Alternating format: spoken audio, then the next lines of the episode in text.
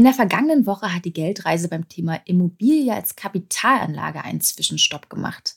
Auch diese Woche verweilen wir hier noch ein bisschen, auch weil ihr uns so viele tolle und spannende Fragen zum Thema geschickt habt. Wie eignen sich Immobilien aus Zwangsversteigerung als Kapitalanlage? Wann passt eine Eigentumswohnung nicht zum eigenen Budget? Oder welche Kennzahlen sind wichtig, um beurteilen zu können, ob sich das Investment wirklich lohnt? Auf Geldreise, der Finanztipp-Podcast für Frauen mit Anja und Annika. Hallo liebe Geldreisende und hallo liebe Maike, schön, dass du auch diese Woche wieder dabei bist und nochmal über das coole Thema Immobilie als Kapitalanlage mit mir sprichst. hallo Anja. Beim letzten Mal haben wir ja eher über allgemeine Punkte gesprochen, zum Beispiel, was die Anlageklasse der Immobilien so interessant macht, ähm, welche Vor- und Nachteile sie mitbringen und wie wir die Angst vor dem Gefühl überwinden können, uns finanziell zu übernehmen. Und Maike, in unserer Auftaktfolge hatten wir es ja schon angekündigt. Heute wollen wir nochmal konkreter werden. Ich denke da beispielsweise an die Frage, wann ein Kreditzins wirklich gut ist. Aber bevor wir dazu kommen, müssen wir ja erstmal ein geeignetes Objekt finden. Und wie war das denn bei dir, als du dann genug informiert warst, alles soweit gepasst hatte? Dann ging es los mit der Immobiliensuche, aber wie bist du da vorgegangen? Mhm. Makler, ja, nein? Bei Immobilienportalen gucken? Also äh, Makler ja oder nein kann man sich ja in der Regel nicht aussuchen. Ne? Also das Objekt kommt entweder mit oder ohne. Also äh, da habe ich jetzt nicht konkret gesucht sozusagen, aber es gibt natürlich verschiedene ja, Strategien, wie man einfach vorgehen kann. Also was so die, die Erfolgsfaktoren bei der Immobiliensuche oder beim Finden, ich sage immer, es geht ja ums Finden, nicht ums Suchen. Ja, stimmt. Ist auf jeden Fall, also ihr müsst vorbereitet sein. Also das Thema Finanzierung muss eigentlich vorher schon zumindest mal vorbesprochen sein mit einer Bank oder mit einer Finanzierungsvermittlung, so dass ihr wisst, wie groß ist denn eigentlich mein Budget? Ja, was, was kann ich denn kaufen? Was will ich denn kaufen? Weil daraus ergibt sich natürlich auch das, das Suchprofil. Also wirklich ganz, ganz ähm, spitz vorzugehen, zu sagen, ich suche eine Eigentumswohnung mit, weiß ich nicht, maximal drei Zimmern, maximal 65 Quadratmeter zu einem Kaufpreis von maximal 150.000 Euro. Also so, so genau darf das gerne definiert sein, weil nur dann kriege ich wirklich die PS so auf die Straße, sage ich mal, dass die guten Angebote nicht an mir vorbeirauschen. Ne? Also wenn ich jetzt meinen mein Suchprofil so breit stecke, dass ich einfach sage, äh, Immobilien Scout, um jetzt mal ein großes Portal zu nennen, zeigt mir alle Immobilien im Umkreis von 50 Kilometern. Ja, dann werde ich ja zugeschmissen mit Angeboten. Hm. Oh ja. Das heißt, also es geht wirklich darum, ein sehr, sehr spitzes Suchprofil zu, zu definieren und dann auch für sich zu entscheiden, was will ich denn eigentlich finden. Ja, also wenn ich zum Beispiel keine Einzimmerwohnung kaufen möchte, ja, dann gucke ich mir die gar nicht erst an. Also da wirklich sehr, sehr fokussiert vorzugehen. Das ist vielleicht schon mal so ein, so ein Tipp oder so ein Learning, was, was ich auch hatte, ähm, was einfach besser funktioniert. Und naja, dann gibt's halt ähm, ja die, die großen Online-Portale. Ähm, es gibt regionale Zeitungen, es gibt eBay Kleinanzeigen. Das funktioniert ehrlicherweise auch ziemlich gut. Das haben viele nicht so auf dem Schirm, aber gerade private. Nee, ich, ich wollte gerade sagen, ich kenne das irgendwie eher bloß, wenn es dann vielleicht um Wohnungstausch mhm. geht, aber um Wohnungskauf noch nicht so Doch, richtig. Das stimmt. Genau, also viele, viele private Verkäufer und Verkäuferinnen stellen ihre Wohnung halt auf eBay Kleinanzeigen, weil die Anzeige einfach kostenlos ist. Ja, stimmt. Die anderen äh, Portale ziehen die Preise immer mehr an. Also das, das merkt man schon, dass da mehr Angebot gerade bei Privatverkaufenden äh, auftaucht. Und ähm, ja, da, da darf man sich dann auch einfach nicht abschrecken lassen von, von also schlechten Fotos, fehlenden Fotos. Ähm, also eigentlich immer dann, wenn die Informationslage etwas dünner ist, dann wittere ich meine Chance sozusagen, weil ich, weil ich weiß, dann gibt es, dann gibt es äh, hundert andere, die sagen, hör, nee, das ist ja kein Foto vom Badezimmer, die frage ich gar nicht erst an. Ja, ich frage die Wohnung an. So. Das ist ja ganz cool. Und dann, dann holst du dir dann vor Ort den entsprechenden Eindruck. Richtig, ne? genau. Eigentlich ganz ja. gut, das stimmt. Aber lass uns mal kurz zurückkommen. Also du meintest, eigentlich muss ich tatsächlich vorher wissen, wie viel Eigentumswohnung ich mir leisten kann, mhm. ne, bevor ich dann auf die Suche ja. gehe. Und wie, wie näher ich mich dem denn? Also, wie, woher weiß ich, was ich maximal ausgeben kann mhm. und der auch will? Genau, also ich sage immer erst zur Bank, dann zur Besichtigung. Also sich, sich vorher einen Finanzierungspartner zu suchen, ist, äh, ist total wichtig. Und die sagen einem dann schon, ja, was, was kann ich mir leisten? Und ich kann natürlich auch selber entscheiden. Also man führt dann ein, ein Vorgespräch mit einer Bank und die sagen dann zum Beispiel, na ja, du hast jetzt einen Finanzierungsrahmen von 300.000 Euro zum Beispiel. Und dann kann ich selber entscheiden, möchte ich jetzt eine Wohnung kaufen für 300.000 oder, jetzt sind wir wieder beim Thema äh, Risikostreuung und Diversifizierung, äh, mhm. möchte ich vielleicht zwei Wohnungen für jeweils 150.000 kaufen. Das sind dann so strategische Überlegungen, die ich mir, die ich mir stellen, die ich mir machen muss. Und daraus ergibt sich dann das, das Suchprofil. Aber der, der Finanzierungsrahmen, den gibt in der Regel die Bank vor und dann kann ich entscheiden, will ich den jetzt sofort voll ausschöpfen. Hängt ja vielleicht auch noch so ein bisschen mit der Frage zusammen, ähm, möchte ich nur eine Kapitalanlage Immobilie oder möchte ich irgendwann auch noch mal ein Eigenheim? Sowas, ja. ja, sowas muss man dann auch mit der Bank einfach mal vorbesprechen, wie sie das sehen. Genau, und daraus ergibt sich im Prinzip das persönliche Budget. Ja, und falls ihr da draußen einfach mal trotzdem durchrechnen wollt, bevor ihr zur Bank geht, wie viel Eigentumswohnung ihr euch eigentlich vorab leisten könnt, das könnt ihr gerne machen und zwar mit dem Finanztipp Hypothekenrechner, den verlinken wir euch in den Show Notes. Und die findet ihr entweder über finanztipp.de slash podcast oder ihr klickt in unserem Instagram-Kanal auf Geldreise den Link im Beschreibungstext. Da werdet ihr dann auch fündig. Dann trotzdem nochmal zur eigentlichen Suche, beziehungsweise du hast ja den feinen Unterschied schon erwähnt, zum Finden ja. der Wohnung. Also entweder auf Portalen, bei eBay Kleinanzeigen, gegebenenfalls MaklerInnen, mhm. beziehungsweise ist er oder sie dann dabei schließt du trotzdem deinen Wohnort Köln zum Beispiel aus? Also du hattest es ja eigentlich schon in der ersten mhm. Folge angesprochen. Ne? Es geht vor allem darum zu gucken, welches Gebiet ist für mich ansprechend. Muss nicht unbedingt der Wohnort sein. Genau. Können, können aber auch größere Städte sein, kann aber auch der ländliche Raum sein, weil noch erschwingend. Genau. Also auch da, ähm, das ist wieder eine, eine sehr strategische Frage. Also ich habe mein Immobilienportfolio so aufbauen wollen, dass ich also ich investiere sehr renditeorientiert. Das heißt, ich möchte günstige Kaufpreise und im Verhältnis dazu hohe Mieten.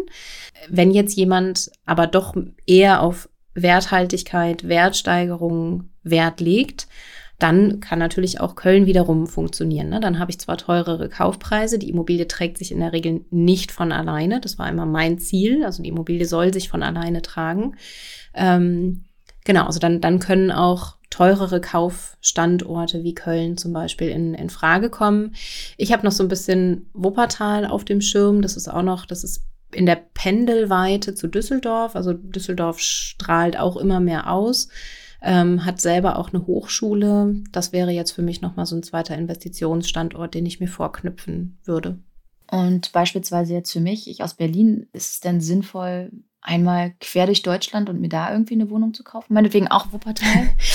Ist das, ist das sinnvoll für mich oder müsste ich da eher abwägen und gucken, ob ich dann mir nicht ja. irgendwie vielleicht doch eine Hausvermietung vor Ort suche, damit das alles irgendwie reibungsloser läuft, beziehungsweise weniger aufwendig? Ja. Also genau, die, die, die Frage der Entfernung, die ist eigentlich, also wenn die Wohnung dann gekauft ist und wenn sie vermietet ist, dann ist eigentlich Ruhe. Also dann gibt es wenig Dinge, die ich nicht aus der Ferne regeln kann, per Telefon, per E-Mail ähm, oder per Brief sozusagen. Mhm. Die Frage der Entfernung ist eigentlich viel, viel relevanter für, für die Zeit am Anfang, wo es wirklich darum geht, fünf Immobilien die Woche anzufragen, zwei Immobilien die Woche zu besichtigen. Ja, stell dir vor, du müsstest jetzt äh, zweimal die Woche nach Wuppertal fahren. Das äh, ja. so würde würde schwierig. Ne? Also es ist wirklich mehr für die für die Anfangszeit wichtig, da vielleicht in der Nähe des Wohnorts zu sein. Oder gibt's ja auch, dass man irgendwie noch so einen anderen Fixpunkt hat in Deutschland. Keine Ahnung, die Familie lebt woanders. So und dann Stimmt. quartiert man sich Zweitwohnsitz genau, vielleicht tatsächlich quartiert auch, man sich ne? da mal für für zwei drei Wochen ein oder äh, man ist irgendwie beruflich immer an einem anderen Ort, weil man sowieso pendelt. Ähm, dann kann das noch mal so eine Idee sein. Aber also du musst halt sicherstellen, dann auch kurzfristig. Ne, du du fragst eine Immobilie an. Äh, ja, liebe Anja, übermorgen ist der Besichtigungstermin 11 Uhr. Kannst du? Mhm. So, und mhm. wenn du dann schon, schon sagen musst, oh nee, das kriege ich jetzt irgendwie nicht, nicht hin, ja, dann bist du halt raus. Ne? Und so, so kriegen wir nicht die günstigen Angebote gekauft. Das ist leider so. Am Punkt günstiges Angebot. Was hältst du denn grundsätzlich von Immobilien aus Zwangsversteigerung? Mhm. Da kann man ja dann meistens doch nochmal das ein oder andere sparen. Kämen die für dich in Frage oder sagst du, lieber Abstand davon nehmen, vor allem beim allerersten Immobilienkauf? Ja. Also ich persönlich kaufe bewusst nicht aus Zwangsversteigerungen. Zum einen ist es ja so, man kauft so ein bisschen die Katze im Sack. Man hat ein paar hm, Informationen stimmt. vorab. Ja, es gibt irgendwie ein Wertgutachten, aber man kann nicht besichtigen. Ähm, man lernt äh, die Mieter, die drin wohnen, nicht kennen. Man kriegt keinen Eindruck von der Mikrolage sozusagen. Deswegen, das ist mir persönlich, ähm, ja, widerstrebt mir irgendwie. Ich möchte das ganze Ding erstmal gesehen und verstanden haben, bevor ich die Kaufentscheidung treffe. Und da ist es ja andersrum. Ich treffe erst die Kaufentscheidung, beziehungsweise ich kriege den Zuschlag ähm, und schaue mir dann im Nachhinein die Immobilie an. Und deswegen ist es, also es ist definitiv eine Profi-Strategie. Ich kenne auch Investoren, die das, äh, die das tun.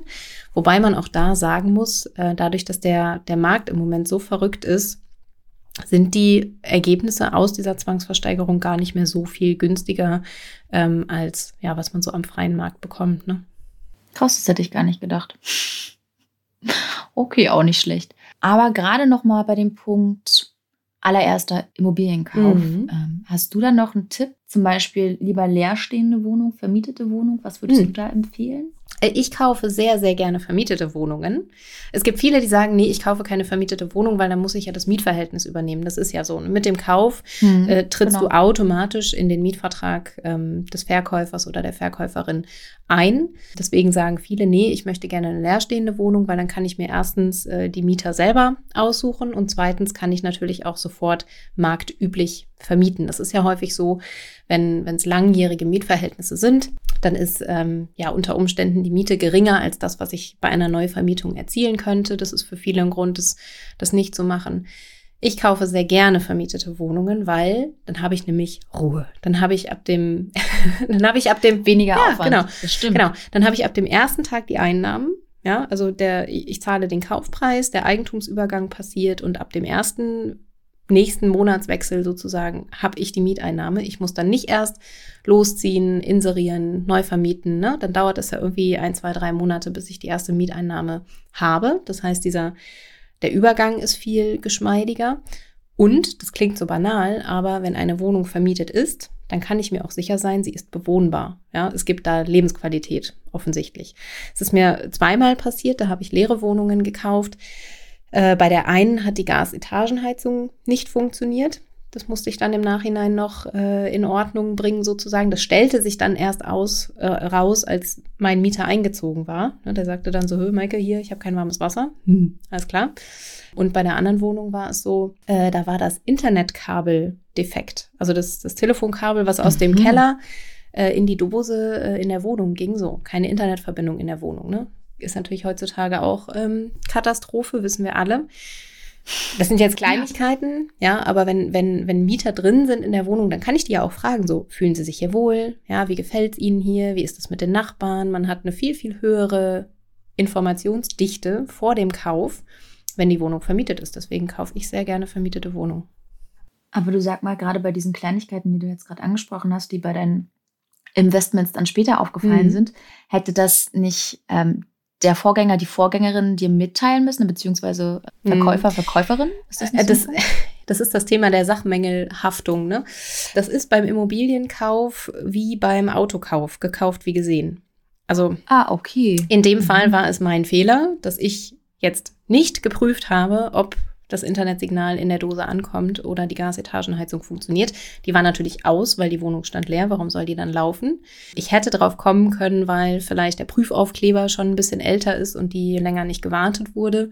Aber äh, in der Regel ist es so, dass die die Verkäufer, Verkäuferinnen nur für Mängel haften, die sie bewusst verschwiegen haben. Also Okay. Wenn wir jetzt zum Beispiel eine schimmelige Wand hatten, ja, und die wurde kurz vor dem Verkauf extra nochmal neu tapeziert und gestrichen, dann ist das quasi vertuscht und dann ist das mutwillig verschwiegen und dann haften auch die Voreigentümer für diesen Schaden. Aber für alles das, was im Prinzip nach der Beurkundung, nach dem Eigentumsübergang erst auffällt, das war dann mein persönliches Pech. Du hast aber auf jeden Fall schon mal ähm, zwei Learnings gehabt und uns auch gleichzeitig äh, zwei Tipps gegeben, worauf wir unbedingt achten sollten. Elina würde gerne wissen, äh, wie man sonst noch bei der Suche vorgeht nach einem passenden Objekt. Die Umgebung, die hatten wir jetzt schon angesprochen. Da können wir eigentlich schon mal einen Haken hintermachen. Aber gibt es sonst noch so ein paar Punkte, die ich berücksichtigen müsste? Also, wo ich immer drauf, drauf achten würde, ist tatsächlich die ähm, also Umgebung, der Standort, aber auch die Mikrolage. Ähm, also, wie ist es mit der Verkehrsanbindung? Wo sind die nächsten Arztpraxen?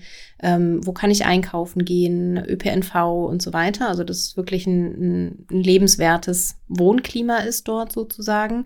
Und was natürlich extrem wichtig ist, ist einfach die, die Bausubstanz des Hauses und der Zustand der Wohnung. Und das darf dann auch in Relation zu dem Preis stehen, ja. Also wenn ich jetzt äh, eine Immobilie mir anschaue, die sehr, sehr jung ist, also sagen wir mal das äh, aus dem Baujahr 1990, das ist ja jung, das ist erst 30 Jahre altes Haus, ähm, dann darf diese Wohnung auch ein bisschen mehr kosten als eine Wohnung aus den 50er Jahren zum Beispiel, weil einfach ein anderer Standard äh, dort schon herrscht und weil einfach die Instandhaltungssituation natürlich eine, eine bessere ist.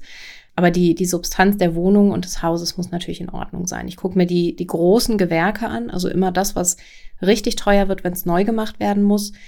Äh, Dach, Fassade, Heizung, Fenster. Und was immer ein Thema ist, ist natürlich Feuchtigkeit. Ne? Also alles das, was irgendwie an die, an die Bausubstanz geht, was im schlimmsten Fall auch an die Statik gehen kann, das muss natürlich in Ordnung sein. Ähm, und sowas schaut man sich dann alles bei der Besichtigung an und natürlich auch aus den entsprechenden Unterlagen, die man zugeschickt bekommt. Also ähm, für mich eigentlich eines der wichtigsten Dokumente ist das ähm, Protokoll oder sind die Protokolle der letzten Eigentümerversammlungen. Ähm, da ist dann wirklich dokumentiert, welche Sanierungsmaßnahmen sind geplant, äh, wie viel Geld ist auch schon in der Instandhaltungsrücklage. Also die Eigentümergemeinschaft legt monatlich Geld zur Seite, um große Sanierungsmaßnahmen auch durchführen zu können. Also gibt es ganz, ganz viele Punkte, auf die man dann bei der Prüfung äh, tatsächlich drauf guckt. Und gerade bei den Unterlagen, ich sage jetzt mal, bei welchem Wording sollte ich denn vielleicht hellhörig werden, dass da doch was im Argen sein könnte? Gibt es da irgendwie was? Ja, also was natürlich immer nicht schön ist, äh, sind, weiß ich nicht, Hausgeldrückstände. Also wenn du Eigentümer hast mit im Haus, die einfach ihr Hausgeld nicht bezahlen können oder wollen. Ähm, also es gibt tatsächlich Menschen, die, die dieses diese Eigentümergemeinschaft nicht verstehen. Ja, die sagen, ich wohne doch im Erdgeschoss, warum soll ich jetzt für die Sanierung des Fahrstuhls bezahlen? Oder äh, ich wohne im Erdgeschoss, warum hab, was habe ich denn mit dem Dach zu tun? So, also dieses, dieses Konzept, äh, dass eine Eigentümergemeinschaft ein gesamtes Gebäude instand hält, verstehen manche nicht. Und das, das führt dann dazu, dass eben einfach, ja, da Schulden entstehen, das ist doof. Zerstrittene Eigentümergemeinschaften ist auch nicht toll, weil man dann einfach nichts auf den Weg bringt, ne, wenn bei den Versammlungen nichts beschlossen wird, mhm. weil einfach die Hälfte oh ja. dafür, die Hälfte dagegen ist, äh, dann kommt man irgendwie auch nicht voran. Oder anhängige Rechtsstreitigkeiten oder sowas. Ne? Also das wäre mir dann auch irgendwie zu, zu kompliziert und da hätte ich dann auch keinen, keinen Nerv zu. Das lässt sich sicherlich alles irgendwie lösen. Aber ja, es sollte ja schon irgendwie im Verhältnis auch stehen. Und damit ihr da draußen nochmal ganz in Ruhe das ein oder andere dazu nachlesen könnt, verlinke ich euch den Ratgeber, worauf WohnungskäuferInnen achten sollten in den Shownotes. Da findet ihr auch gerade nochmal diesen Punkt der Unterlagen nochmal ein bisschen ausführlicher. Aber du hast vorhin auch nochmal einen ganz interessanten Punkt angesprochen. Also ich habe zum Beispiel während des Studiums eine Zeit lang als Immobiliensachverständige gearbeitet. Hm und habe mich damit dementsprechend auch mit diesen, mit diesen Sachen Fassade, Gewerke, Leitungen und so weiter und so fort mehr auseinandergesetzt und würde sagen, dass ich da in Sachen Immobilien dann doch schon ein bisschen mehr Vorwissen mitbringe. Aber gerade zu Beginn als Laien fand ich das überhaupt nicht leicht. Also ich musste da auch erst reinwachsen, mhm. Ähm, um einschätzen zu können, ob irgendwie die Bausubstanz des Objekts in Ordnung war und wie es mit dem Zustand eben der Leitungen mhm. aussieht und, und, und. Und wie war das denn bei dir? Also ich meine, du hast ja jetzt schon angesprochen, ne, dass du auch dein, dein Learning hattest. Aber gerade bei der Besichtigung, hast du dir da jemand Erfahrenes mitgenommen oder bist du da alleine hin mit Checkliste bewaffnet, wo dann die wichtigsten Punkte drauf standen, beziehungsweise Fragen an Makler, Maklerin? Ja, äh, genau. Also Checkliste auf jeden Fall. Kommt immer so ein bisschen creepy, wenn man mit so einem Klemmbrett und Checkliste da um die Ecke kommt. Manche finden das cool, manche finden es irgendwie ein bisschen nervig. So, oh, ist die jetzt kompliziert. Aber sich auf so eine Besichtigung vorzubereiten, ist auf jeden Fall super wichtig. Ich habe jetzt persönlich niemanden zur Besichtigung mitgenommen, aber ich habe ganz, ganz, ganz, ganz viel Fotos gemacht und auch Videos gemacht und habe die dann im Prinzip mit erfahreneren Investoren geteilt, sozusagen. Also wenn mir irgendwas ja nicht, nicht, äh, nicht gut vorkam, habe ich es fotografiert und habe dann hinterher mir quasi Sicherheit eingeholt. Ich halte es aber auch für eine total gute Idee, gerade die ersten Besichtigungen einfach mal mit einem Sachverständigen durchzuführen, ne, um auch zu lernen, das Auge einfach zu schulen, ja, Wo, worauf achten die? Ah, die machen den Sicherungskasten auf. Guck mal, die gucken in die Sicherungen rein, ja, um zu sehen, von wann ist denn eigentlich die Elektrik. Und die gehen auch mal mit einer Taschenlampe äh, durch den Keller und schauen sich die Wände an, ob die alle trocken sind sozusagen, ob der Putz hm. da hält. Oh ja. Genau. Ja. Ähm, dieses, dieses Auge zu schulen ist eine sehr, sehr gute Idee. Das muss ja kein, kein umfassendes Wertgutachten sein, was dann ein paar tausend Euro kostet, sondern es reicht, wenn ich quasi jemanden für ein, zwei Stunden dann mitnehme und bezahle. Lass das, weiß ich nicht, 200 Euro kosten, 200, 300 Euro, ein einfaches äh, Gutachten sozusagen. Und ja, nehmen den oder diejenige einfach die ersten ein, zwei, dreimal mit. Äh, und dann fühle ich mich wahrscheinlich schon viel, viel sicherer. Ne? Ansonsten ist natürlich ähm, der Makler, die Maklerin auch ein sehr, sehr guter Ansprechpartner in der Regel. Und ja, private Verkäufer, das ist immer so ein bisschen so eine Sache, ne? wenn die selber irgendwie wenig Plan haben und die Wohnung eigentlich nur loswerden wollen, mh, da vielleicht ein bisschen genauer hinschauen. Aber also ich stelle auch wirklich immer ganz, ganz offensiv die Frage, gibt es irgendetwas, von dem ich wissen sollte? Klammer auf, bitte verschweige mir keine verdeckten Mängel, Klammer zu. Also ganz ja. offensiv wirklich danach zu fragen, äh, gibt es irgendwas, ähm, von, von, dem, von dem ich wissen sollte, ja, muss auch passieren. Und du hast gerade schon angesprochen, dass du dich selbst manchmal rückversicherst mhm. von, von erfahreneren InvestorInnen. Hast du da irgendwie ein Netzwerk oder ist das eher Freundesbekanntenkreis, auf den du da zurückgreifst? Nee, das ist das, das ist das Netzwerk, was im Prinzip aus der, aus der Weiterbildung entstanden ist. Also ich habe da nach wie vor Kontakt äh, zu denjenigen, die das mit mir durchlaufen haben und auch zu denjenigen, die uns da trainiert haben, sage ich mal. Und jetzt ist es natürlich auch so, durch, durch meine Reichweite auch auf Instagram habe ich auch ein, ein riesen Netzwerk dazu bekommen, ne? an, an Architekten, an Leute, die Finanzierung machen, an äh, MaklerInnen und ja, habe da einfach die Möglichkeit drauf, drauf zuzugehen, aber weiß natürlich, wie schwierig das ist äh, ganz am Anfang. Ne? Ja, aber es ist ja auch nochmal ein ganz guter Hinweis, wenn man die Möglichkeit dazu hat, ne? sich ein Netzwerk aufzubauen. Und wer weiß, ich habe noch nicht recherchiert, aber vielleicht gibt es ja tatsächlich auch irgendwie nochmal Facebook-Gruppen. Gibt es ja. ja. eigentlich fast zu jedem Thema, ähm, wo man irgendwie Ansprechpersonen ja. findet oder sowas. Ja. Und da kann man sich ja dann auch nochmal Und manchmal ist es ja, also wenn man mal ganz ernsthaft sein eigenes Adressbuch auf dem Handy durchgeht, da ist 100 pro irgendjemand dabei, der irgendwas mit Immobilien zu tun hat. Also ich glaube, das, das, das machen wir uns manchmal gar nicht so, ne, mhm. ne, wie du jetzt auch, ja, ich habe ja eigentlich mal äh, als Sachverständige gearbeitet. Ähm, das, das, also wirklich ganz bewusst unter dem Gesichtspunkt mal die eigenen Kontakte durchzudenken. Äh, und nicht nur so, hey, mit wem gehe ich jetzt das nächste Mal in die Kneipe, sondern mit wem gehe ich denn jetzt das nächste Mal zur Besichtigung? Hm. Ja, stimmt. Liebe Community, liebe Maike, ich würde sagen, lasst uns hier mal einen Break machen. Dann können wir die ganzen Infos einmal sacken lassen. Und kommende Woche, ja, beenden wir unsere kleine, aber sehr spannende Reihe mit vielen weiteren eurer Fragen, liebe Geldreise-Community. Und zwar im dritten Teil zu Immobilien als Kapitalanlage. Wir verabschieden uns und sagen bis zum nächsten Mal. Tschüss.